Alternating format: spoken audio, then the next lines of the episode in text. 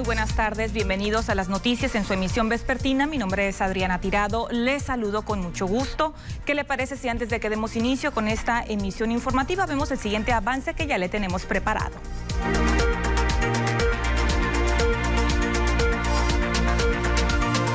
Insiste el secretario estatal de Salud en evitar las posadas y fiestas de fin de año.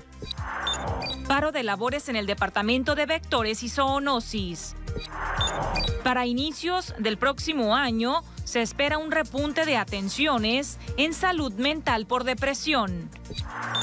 Restos humanos fueron localizados por la isla de la Piedra. Y en los deportes, vestidos de púrpura, los venados vencieron a cañeros de los mochis.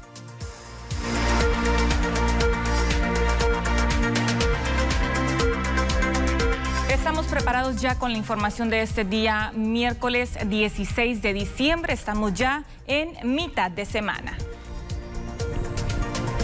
Mire, una noticia que todas las personas estamos esperando es cuándo iniciará el proceso de vacunación contra el COVID-19 a nivel nacional. Y mientras esto sucede, aquí la Secretaría de Salud en Sinaloa afirma que el Estado ya está preparado para recibir la vacuna. Para la Secretaría de Salud Estatal, Sinaloa está preparado para recibir las vacunas contra el COVID-19 en cuanto se liberen las mismas. Efren Encinas Torres, secretario de Salud de la entidad, reveló que ya se cuenta con el equipo de refrigeración necesario de última generación para albergar las vacunas, habiendo solicitado ya que la región occidente sea la segunda en ser respaldada por la federación luego de la primera entrega de 34 millones de dosis Pfizer este mes para Ciudad de México y Coahuila. Nosotros eh, ya manifestamos la disposición, el deseo de que en la región occidente pudiéramos ser el primer estado.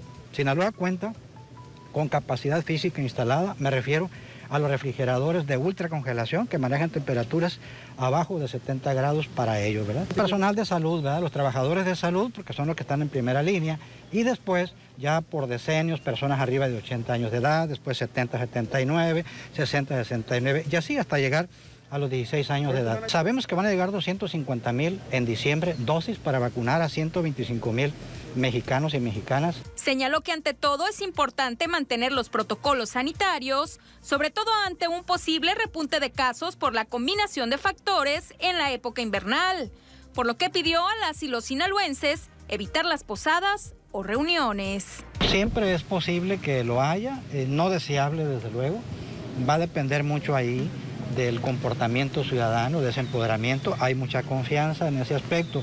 ¿Y por qué? Bueno, la posibilidad pues estamos en época de invierno, ¿verdad?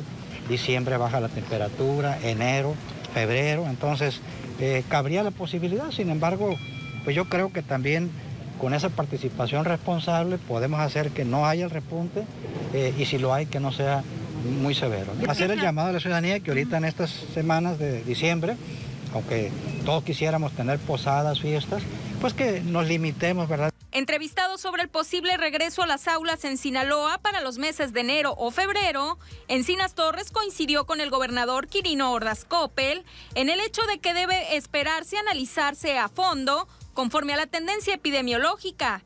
Esto pese a que ya exista una metodología propuesta por la Secretaría de Educación Pública. Habrá que analizar, ¿verdad?, cómo va la tendencia de los mismos, el secretario de Salud, de, perdón, de, seguridad, de la Secretaría de Educación Pública, eh, hace unos tres, cuatro días, creo que el lunes, dio algunas directrices, ¿verdad?, de cómo pudiera ser el regreso. Hay toda una metodología, habrá que esperar obviamente el decreto de salud federal, los consensos ante los sindicatos, todo ello, ¿verdad? Y ver pues el contexto propio de la ciudadanía, ¿no? También los docentes cuidando a los niños, ver el esquema de gradualidad, qué grupos regresarían, quiénes no. Eh, se tendrá que realizar la tendencia epidemiológica del mismo, ¿verdad? De visita por el sur de la entidad para realizar una inspección en los hospitales de Mazatlán y la Cruz de Lota, el secretario de Salud reveló que ya se ha avanzado en un 30 y 60% en la reconversión de clínicas, siendo la totalidad de los hospitales del sector salud híbridos, es decir, pudiendo brindar sin riesgos la atención a pacientes COVID y de otros padecimientos, con la disposición de reprogramar ya cirugías pendientes. Con imágenes y edición de Pedro Velarde, reportó para las noticias TVP Cecilia Barrón. Esto es por un lado información que corresponde al COVID-19, pero ahora vamos a pasar con información que compete a la influenza H1N1. En Sinaloa suman ya 200 casos de influenza H1N1 de acuerdo con información de la Secretaría de Salud Estatal. La dependencia ha revelado que se contabilizan ya ocho defunciones por complicaciones relacionadas con este virus.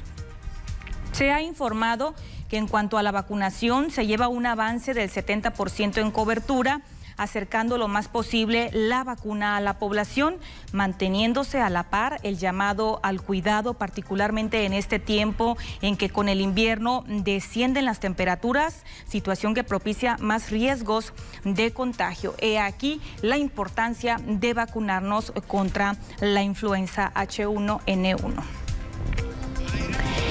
Y siguiendo con más temas de salud, la pandemia por el COVID-19 y también estas épocas de sembrina son factores eh, que propiciarán eh, que durante estas fechas se registren incrementos de casos de personas con problemas de salud mental. Estas son estimaciones que realiza el Centro de Integración Juvenil en el país.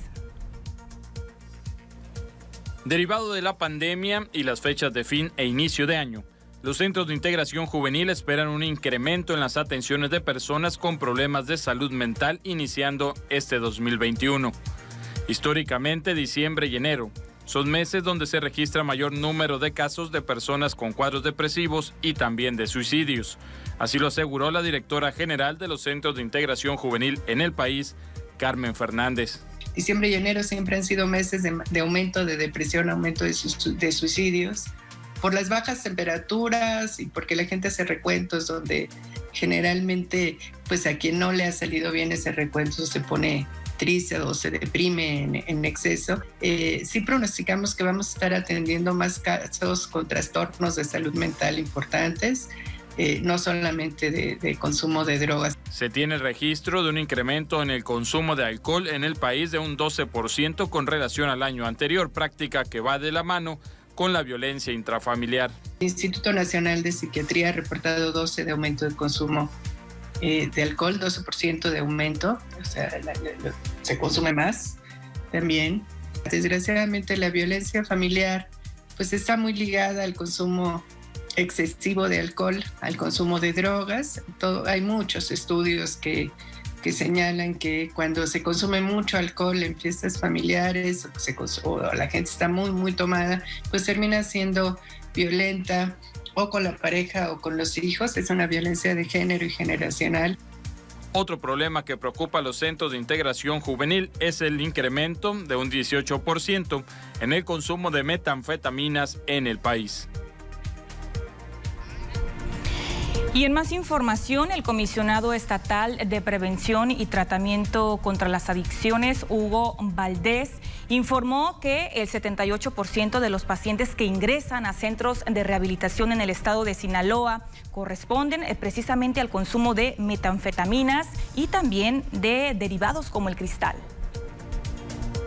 Eh, la preocupación más grande que tenemos sobre todo pues es la una de ellas un, un derivado de anfetamínico, que es la metanfetamina, que es lo que nos está provocando pues, un gran dolor de cabeza. La mayoría de los, de los ingresos a los centros de tratamiento, eh, estamos hablando de un 78%, son producto del consumo de la metanfetamina. Estamos hablando del conocido como cristal, ¿no? El, que es consumido a través de, de, de varias maneras, principalmente el calentarlo a través de, eh, el foco que como comúnmente lo, denomina la, población. ¿no? Eh, ese, es el derivado de la metanfetamina, la que ha estado llevando a, los jóvenes a, a internarse en los centros de rehabilitación. Tenemos que irnos a nuestra primera pausa comercial, pero antes le recuerdo que ya está disponible nuestra línea de WhatsApp para que se contacte, nos envíe reportes ciudadanos sus quejas con una fotografía o bien con algún video al número que ahorita le voy a mencionar, 6692 405644 que aquí le está apareciendo abajito en su pantalla y con gusto estaremos leyendo y compartiendo sus reportes ciudadanos. Pausa comercial, regresamos.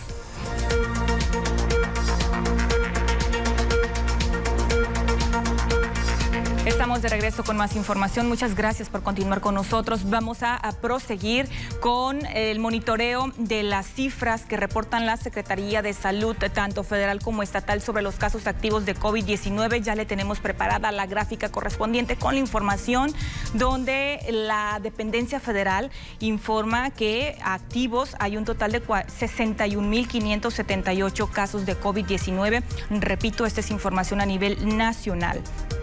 El número de personas que ya fallecieron desafortunadamente son 115.099 casos los que tiene documentados la Secretaría de Salud, personas que ya tuvieron COVID-19 y afortunadamente se eh, lograron recuperar son 938.089 casos a nivel, repito, a nivel nacional. Y enseguida vemos la gráfica ya con la información que corresponde a nuestro estado, el estado de Sinaloa, con base a los datos actualizados que emite la Secretaría de Salud en Sinaloa. Hay 25.289 eh, casos confirmados. Este es el acumulado que se viene registrando desde que inició esta pandemia aquí en Sinaloa, desde que se detectó el primer caso aquí en Sinaloa.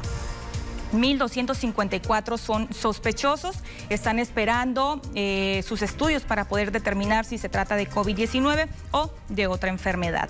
Personas eh, que ya fallecieron, lamentablemente son 4.076 los sinaloenses que ya han fallecido debido a las diversas complicaciones que nos genera esta enfermedad. Recuperados 20.649. Y ahora le presento la gráfica. Como todos los días, estamos monitoreando el comportamiento de, de, de, de, en cada uno de los municipios. Tenemos a Ome con 56 casos activos, Angostura con 3, Badiraguato un caso, Concordia y Cozalá es de los municipios en el estado que se mantiene por quinta semana consecutiva sin eh, registrar casos activos de COVID-19, al menos esto es lo que nos reporta la Secretaría de Salud en Sinaloa. Eh, Culiacán tiene 201 casos, eh, Choice 2, el Lota 1, Escuinapa no tiene casos, el Fuerte 7, Guasave 58, Mazatlán 37, Mocorito 1, de igual forma el Rosario, Salvador Alvarado 11, San Ignacio no tiene casos activos, Sinaloa 5, mientras que Nabolato tiene 15 casos activos. Y continuando con más temas de salud, aquí en Mazatlán, en el Hospital General Doctor Martiniano Carvajal, se eh, prevé y ya se está presentando este fenómeno que se da año con año durante estas épocas de sembrina. Me refiero a un incremento de casos de pacientes que están sufriendo accidentes, sobre todo vehiculares. Afortunadamente no es tan tétrica la situación, la inmensa mayoría de los pacientes que tenemos salen adelante. No, pues lógico, un accidente automovilístico o un accidente de moto, hay gente que, que queda con secuelas definitivamente, pero aquí lo importante pues es que no pierdan la vida. Ya está la consulta de especialidades, ya empezó desde hace cinco, cinco semanas. Y mientras tanto, un total de 85 trabajadores del Departamento de Vectores y Zoonosis de Mazatlán perteneciente a la Secretaría de Salud se unieron al paro laboral estatal por la falta de pagos en prestaciones de fin de año. El personal acudió a las oficinas en el horario habitual, pero permaneció a las afueras con cortinas bajas e impidiendo el acceso a la espera de alguna respuesta de parte de las autoridades. Entre las peticiones está el cumplimiento del pago de vales de despensa a través de una tarjeta electrónica. También las carencias de equipo, de uniformes e inclusive el llamado bono COVID. Vamos a escuchar a continuación a propósito de este tema al representante sindical de la sección 80 aquí en Mazatlán, Clemente Chaires Escalante. Hasta el día de hoy no tenemos la certidumbre ni una fecha exacta de cuándo se va a pagar o cuándo se va a entregar esta tarjeta. Entonces, otra de las peticiones es eh, estímulos económicos para el personal por años de servicio cumplido. Tampoco se les ha otorgado. Es un eh, estímulo económico y un reconocimiento mediante una medalla por los años de servicio cumplidos. Otro es eh, el equipo de trabajo, ¿verdad? que está pendiente eh, tanto el mobiliario como el equipo de cómputo. No se tienen las condiciones para que el personal administrativo realice sus actividades de buena manera. Entrega de uniformes para este año 2020 no se ha llevado a cabo todavía. Es la entrega de dos pares de uniformes que año con año se dan y hasta el momento no se han entregado. También está la renovación de parque vehicular, que los vehículos ya están no sé, una situación muy deplorable, ya no ofrecen las condiciones de seguridad para que el personal salga a laborar a campo, ¿verdad? Y un tema secundario sería el pago del bono COVID, que de alguna manera hubo mucho personal aquí que estuvo haciéndole frente a la pandemia y que no se les ha hecho el pago correspondiente. Y precisamente hay una respuesta de parte de la Secretaría de Salud en Sinaloa para este tema. Vamos a escuchar a continuación al titular en el estado, Efren Encinas Torres. Yo les diría que, vaya, que no hay ningún problema, que nos esperen. Yo creo que ahorita recordemos que también mucho personal del área administrativa, eh, acuérdense que cerca del 40-60% de la población trabajadora se retiró por vulnerabilidad, muy respetuosos de ello. Entonces, personal eh, sigue todavía eh, fuera de las unidades médicas. Entonces, los que han regresado han sido pocos, algunos inclusive se han enfermado. Yo pidiera solidaridad con los que se quedaron. Eh, el recurso está seguro, se está trabajando para ellos, o sea, no hay ningún problema, ¿verdad? Yo creo que aquí es mucho, muy importante el que dar gracias a Dios que estamos, que tenemos trabajo y que estamos con vida, ¿verdad? No, yo, yo les diría, llamaría a la reflexión, no es ningún problema, no es ningún retraso voluntario. Estamos haciendo el mejor de los esfuerzos para atenderlos. Recordemos que también ahorita las medidas de soporte financiero disminuyeron muchísimo a nivel del país, a nivel del Estado, desde luego, pero eh, saldremos adelante sin ningún problema. Y antes de irnos a la pausa comercial, comparto uno de los reportes que ya nos están haciendo llegar mediante nuestra línea de WhatsApp.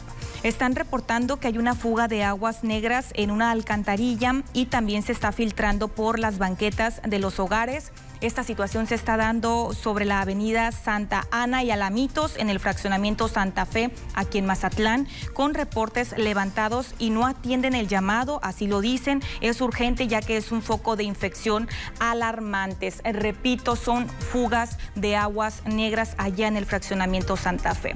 Hacemos la pausa comercial, regresamos con más noticias.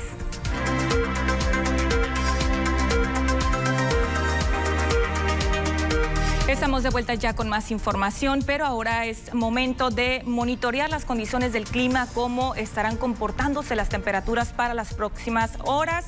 Ya le tenemos preparado el reporte con mi compañera Diana Zambrano.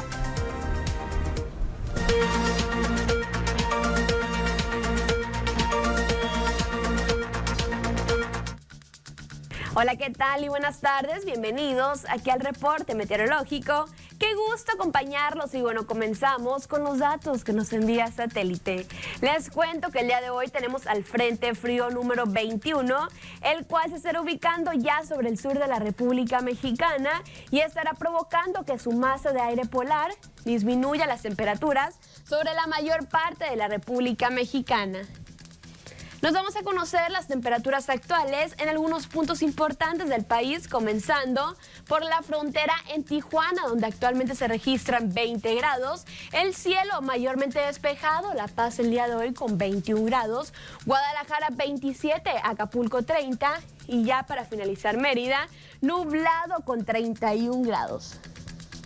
Nos vamos a conocer las temperaturas actuales para nuestro estado Sinaloa, las cuales varían entre los 23 y 28 grados. Y bueno, ¿qué nos esperan los próximos días? Comenzando en el puerto de Mazatlán, donde el día de mañana tenemos una máxima que alcanza los 27 grados centígrados y a las mínimas que se prevén entre 14 y 16 grados. Para la capital, Culiacán, actualmente con 27 grados y un cielo totalmente despejado, lo cual se mantiene para el día de mañana, con temperaturas máximas que van a variar entre los 28 y 31 grados y ya las mínimas que se prevén entre 11 y 14 grados para la capital, Culiacán.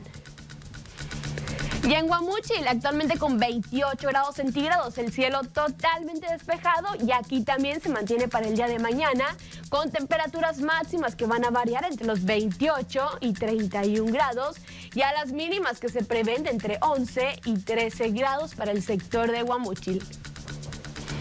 Más al norte, en Guasave, actualmente con 27 grados. La máxima para el día de mañana que llega hasta los 29 grados. Y a las mínimas que se prevén de entre 10 y 12 grados con cielo mayormente despejados para Guasave.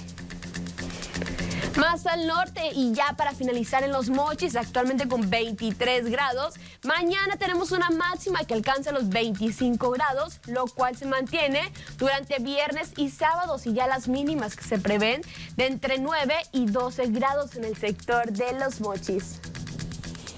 Respecto a la fase lunar, nos mantenemos aún en luna nueva, la salida de la luna a las 8 horas con 51 minutos la puesta de la luna a las 19 horas con 40 minutos, la salida del sol a las 6 de la mañana con 48 minutos y ya para finalizar, la puesta del sol a las 17 horas con 24 minutos. Hasta aquí el reporte meteorológico. Espero que tengan una excelente tarde.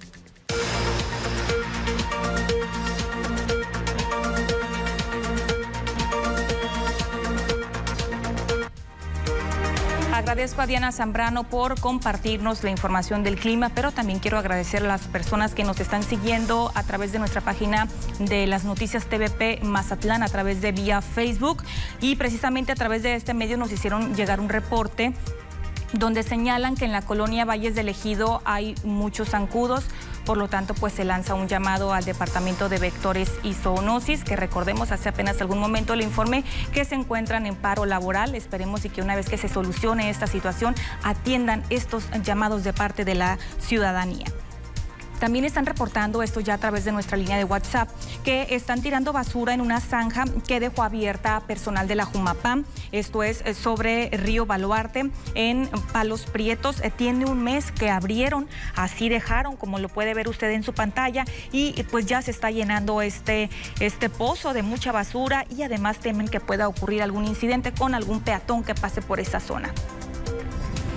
También están reportando que en la entrada de Colinas tiene más de un mes cerrada la avenida principal y nada más no hacen nada por solucionar. Ok, aquí habría que especificar por qué motivo está cerrada la avenida principal del fraccionamiento Colinas. Le repito el número telefónico 6692-405644. Sígase comunicando con nosotros, póngase en contacto para estar eh, comentando aquí en este espacio sus reportes ciudadanos. Hacemos una pausa, regresamos.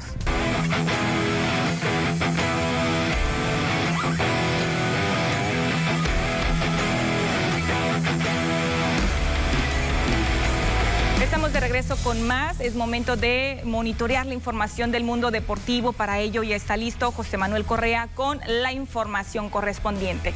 Manuel, muy buenas tardes. Buenas tardes, Adriana. Muchas gracias por este espacio en el mundo de las noticias. Bienvenidos al bloque deportivo, lo más relevante que tenemos hasta el momento, información de Liga Mexicana del Pacífico, del fútbol mexicano y otros temas más. Tuvo participación Venados de Mazatlán el día de ayer. Por supuesto, Adriana. Vamos a ver cómo le fue. Muchas gracias, Adriana. Pues bueno, arrancamos con la información deportiva y nos vamos a ir al mundo de la Liga MX porque se acaba de hacer oficial el calendario que presenta la Liga MX. Chivas estará inaugurando lo que viene a ser este Guardianes 2021 el próximo 8 de enero con el partido entre la Franja de Puebla. El cuadro de Mazatlán FC tendrá su inicio de actividad el mismo día en casa frente a los Rayos de Necaxa. Para la segunda jornada, los jugadores porteños realizarán su primera visita a Ciudad Universitaria para enfrentar a Pumas. Entre los duelos más interesantes que presenta la escuadra comandada por Tomás Boy son los siguientes. En la jornada 9 se llevará a cabo el 3 de marzo, enfrentarán como visitantes a Cruz Azul. Para la jornada número 10, Chivas vendrá al puerto para jugar frente a Mazatlán FC el 6 de marzo. En la fecha 12, el cuadro de las Águilas del América disputarán por primera vez en un juego el Kraken el 19 del mismo mes. La actividad en la fase regular para Mazatlán FC termina en Monterrey el 1 de mayo. La reclasificación se jugará entre el 8 y 9 de mayo. Los cuartos de final del 12 al 16, las semifinales del 19 al 23 y la gran final está pactada para celebrarse la ida el 27 y la vuelta el 30 de mayo.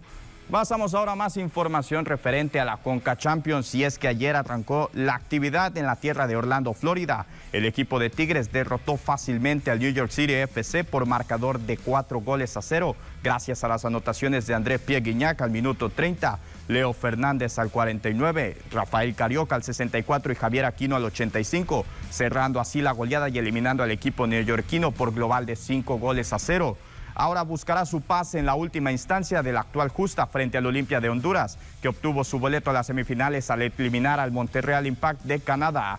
En más información de la Conca Champions, las Águilas del América tendrán su primera prueba rumbo al campeonato de la CONCACAF, donde tendrán que superar al Atlanta United, al que la tienen dominado con marcador de tres goles a cero por lo que el cuadro dirigido por Miguel Herrera tiene medio pie dentro de las semifinales, para este torneo. Está en búsqueda de conseguir la hazaña de llevarse el título, pero tendrá que hacerlo con la ausencia de sus goleadores Henry Martin, además de Emilio Sánchez, Rubén González y el recién llegado Mauro Laines.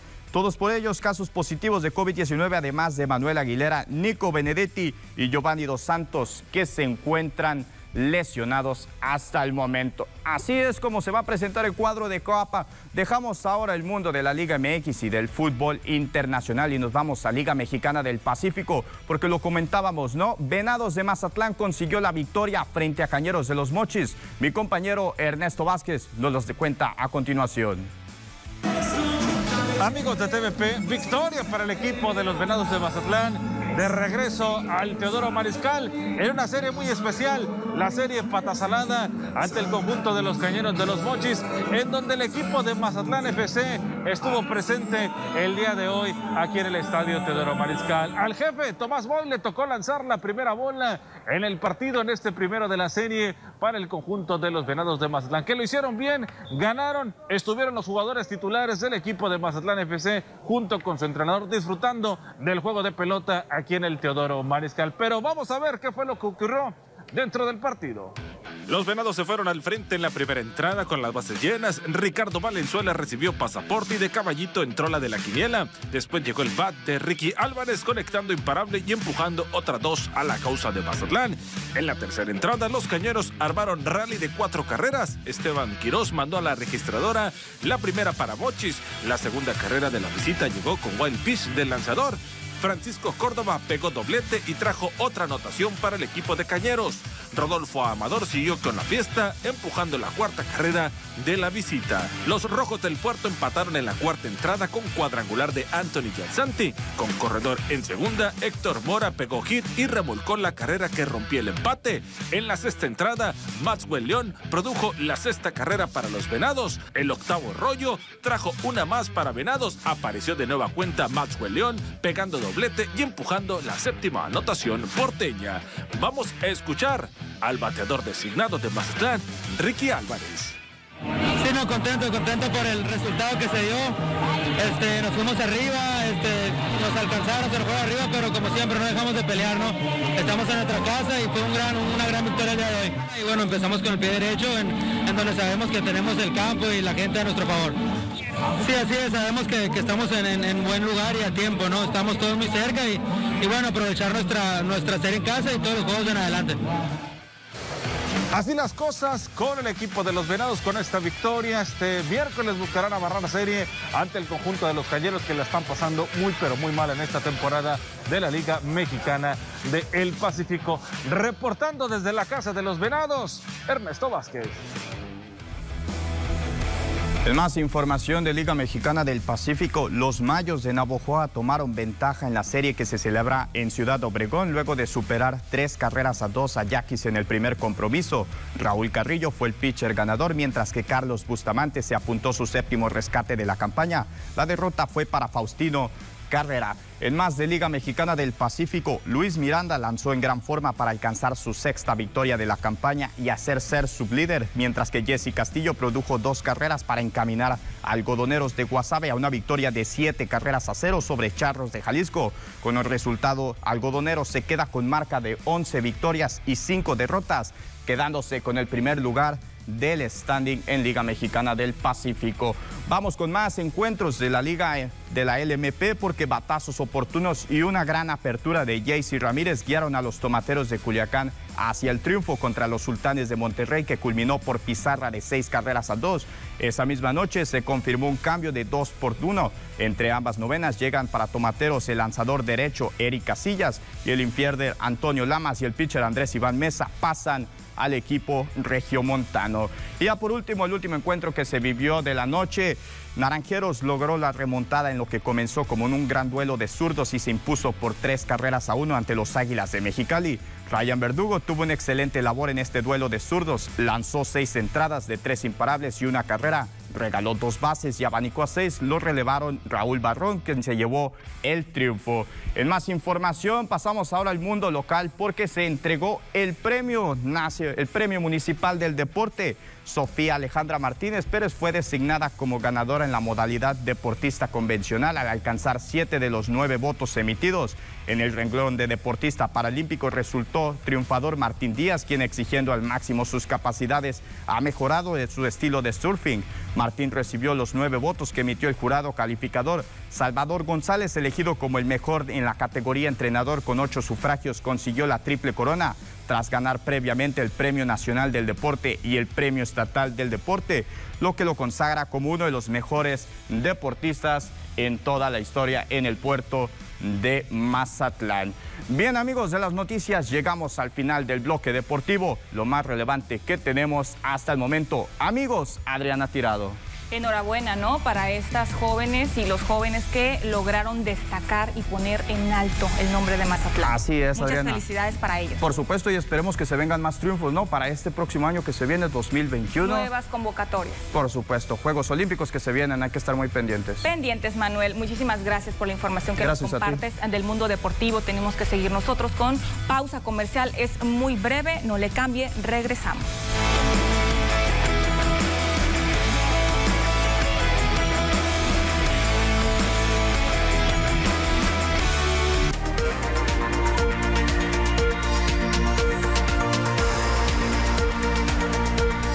La información local, la Oficina de Recaudación de Rentas aquí en Mazatlán lanza un llamado a todos los contribuyentes para que se acerquen a esta instancia y aprovechen los descuentos que todavía se mantienen vigentes para este mes de diciembre. De igual forma se informa que las oficinas van a permanecer abiertas durante esos próximos días, a excepción del 25 de diciembre. Las oficinas de recaudación de rentas no cerrarán con motivo del periodo vacacional decembrino. Sin embargo, se montarán guardias para seguir prestando el servicio a los contribuyentes. Así lo dio a conocer el recaudador Christopher Gutiérrez. Recordó que los únicos días que permanecerán cerradas las oficinas son el 25 de diciembre y el 1 de enero, por lo que llama a los contribuyentes a aprovechar los descuentos que se mantienen vigentes desde el buen fin. Todavía continuamos con los descuentos del buen fin, que en este caso fue buen bimestre, aumentar estos descuentos del 75% en multas, honorarios, gastos y recargos para todo el mes de diciembre. El exhorto es a toda la ciudadanía, a todos los mazatlecos, que se vengan, que están las puertas abiertas con todas las medidas de salubridad correspondientes. Las oficinas de recaudación van a seguir abiertas todo el mes de diciembre. A partir del día 20 solamente cerraríamos los módulos que son Gran Plaza y San Joaquín, pero la unidad administrativa sigue abierta, tendremos guardias para poder ofrecer el servicio a todo contribuyente que venga. Los únicos días que vamos a cerrar en este año es el 25 de diciembre. Destacó que debido a la buena respuesta de las y los ciudadanos, en noviembre se logró incrementar la recaudación en trámites vehiculares en comparación con el año pasado. Si hablamos eh, estrictamente del, del tema vehicular, si hacemos un comparativo 2019 al 2020, por la situación complicada que hemos vivido, eh, te puedo decir que en el, en el año 2019, en el mes de noviembre, tuvimos una recaudación de 25 millones 234 mil 568 pesos en trámites vehiculares, ¿no? Y en el 2020 tuvimos una recaudación de 36 millones 391 mil 299 pesos. Se incrementó tuvo bien a incrementarse porque se extendió el, el, el buen fin, porque hubo muy buenas eh, descuentos. Reiteró el llamado a seguir utilizando el portal Ciudadano Digital en donde se pueden acceder a distintos trámites y servicios con los descuentos que se mantienen activos todo el mes de diciembre y adicional a ello, un 10% de descuento. Con imagen y la edición de Andrés Viera, informa para las noticias TVP Adriana Tirado. Y mire, a pesar de que será un periodo vacacional decembrino atípico, se espera que en la central camionera de Mazatlán se registre un incremento del 10% tanto en entradas como salidas, así lo indicó Álvaro Peña Torres, quien es el gerente de la central. Agregó que actualmente se tiene registro de operaciones en un 60%, equivalente a 200 corridas diarias, por lo que estiman llegar a un 70 o incluso hasta un 75% durante estas vacaciones. En cuanto a los lugares de donde se estima más arribo de pasajeros, dijo son Guadalajara, Durango, Chihuahua, Monterrey, Sonora y Culiacán. Destacó que al interior de la central se cuenta con módulos de la Secretaría de Salud, quienes están promoviendo las medidas preventivas para evitar la propagación del COVID-19. Además que se tienen, que se siguen implementando los filtros tanto al interior de las instalaciones como en los autobuses mismos que están operando con un 50% en la capacidad de pasajeros. También enfatizó que cuentan con un área COVID en donde cualquier persona que presenta un síntoma se resguarda y posteriormente se siguen los protocolos de atención ya establecidos por la Secretaría de Salud en Sinaloa. Peñas Torres Destacó que la central cuenta con un distintivo de seguridad sanitaria que es avalado por el Instituto Mexicano del Seguro Social por haber aprobado satisfactoriamente su evaluación en la plataforma de la nueva normalidad. Y en otros temas, reconoce la Delegación de Vialidad y Transportes que hay conductores del transporte público urbano aquí en la ciudad que no están respetando las indicaciones que se les hacen. ¿En qué forma? En que están sobrepasando el cupo de pasajeros que se permiten al interior de las unidades. Continúa la Delegación de Vialidad y Transporte levantando boletas a operadores del transporte público en Mazatlán por sobrepasar la cantidad permitida de usuarios en sus unidades, reveló el delegado José Vallejo Carrillo. Eh, el informe de Inspectoría de Transporte del día de ayer, ¿sí? 15, donde se elaboraron 12 eh, boletas ¿sí? a diferentes eh, unidades de transporte urbano, sobre todo autobuses, eh, de transporte urbano en diferentes rutas porque están excediendo el número de pasajeros. Hemos estado muy vigilantes en ese sentido para que todas las modalidades de transporte, desde eh, aurigas, pulmonías, taxis, eh, transporte urbano, respeten el número de usuarios que se ha establecido por asunto de la pandemia. El funcionario estatal mencionó que el sobrecupo de pasajeros se da sobre todo en horas pico. En este sentido, llamó a que las empresas establezcan horarios escalonados en la entrada y salida de sus colaboradores, con el fin de contribuir y evitar el congestionamiento en el transporte público urbano. No tenemos un sistema laboral, ¿sí? que se adecue o se adapte a una pandemia. Todo el mundo entramos a la misma hora a laborar, ¿sí? no hay horario escalonado, por ejemplo. Todo el mundo aborda prácticamente los mismos horarios, sí, el transporte para acudir a sus trabajos, eh, el rol de, trabajadores, cómo entran, cómo salen, pues son situaciones que se tienen que ir eh, considerando con el tiempo, adaptando a circunstancias, a, la cuestión también de la rentabilidad este, laboral, ¿sí? la productividad de los trabajadores. Sí, claro que sí, por supuesto, es algo que yo estoy seguro, estoy convencido que ya deben estar considerando también ellos. Sobre las quejas que han realizado algunos usuarios que trabajan en la zona de la Marina, donde piden que se amplíe el horario en esas rutas, dijo que como delegación establecerán una coordinación tanto con Alianza de Camiones como con Águilas del Pacífico. Aquí habría que establecer una coordinación, ¿sí? Este, con las eh, alianzas del transporte urbano y con la otra empresa Águilas del Pacífico, con el propósito de ver eh, cómo se está dando una demanda después del horario establecido para incrementarlo, o sea, o ampliarlo básicamente, y le puedan dar el servicio a, esos trabajadores, a esas personas que lo requieren. Nos gustaría, nosotros vamos a estar pendientes, vamos a mandar a los inspectores de transporte, estar pendientes en ese horario, a ver cómo está la demanda. Vallejo Carrillo reiteró el llamado a la población a continuar aplicando los protocolos sanitarios. Sobre todo destacó la importancia de seguir usando el cubrebocas en el transporte público y más en estas fechas cuando aumenta la movilidad en la ciudad. Con imagen y la edición de Andrés Viera, informa para las noticias TVP Adriana Tirado. Pausa comercial, continuamos. Dos semanas es el tiempo que ya tiene una fuga de agua potable, esto sobre la calle Carnaval en la colonia La Sirena. Los vecinos aseguran que han hecho constantes reportes a la Junta Municipal de Agua Potable y Alcantarillado de Mazatlán sin tener respuesta al problema, siendo desperdiciados así litros y litros de agua diariamente. El punto justo es el origen de la fuga. Se ubica casi en la esquina de la calle Carnaval con calle San José. Continuamos.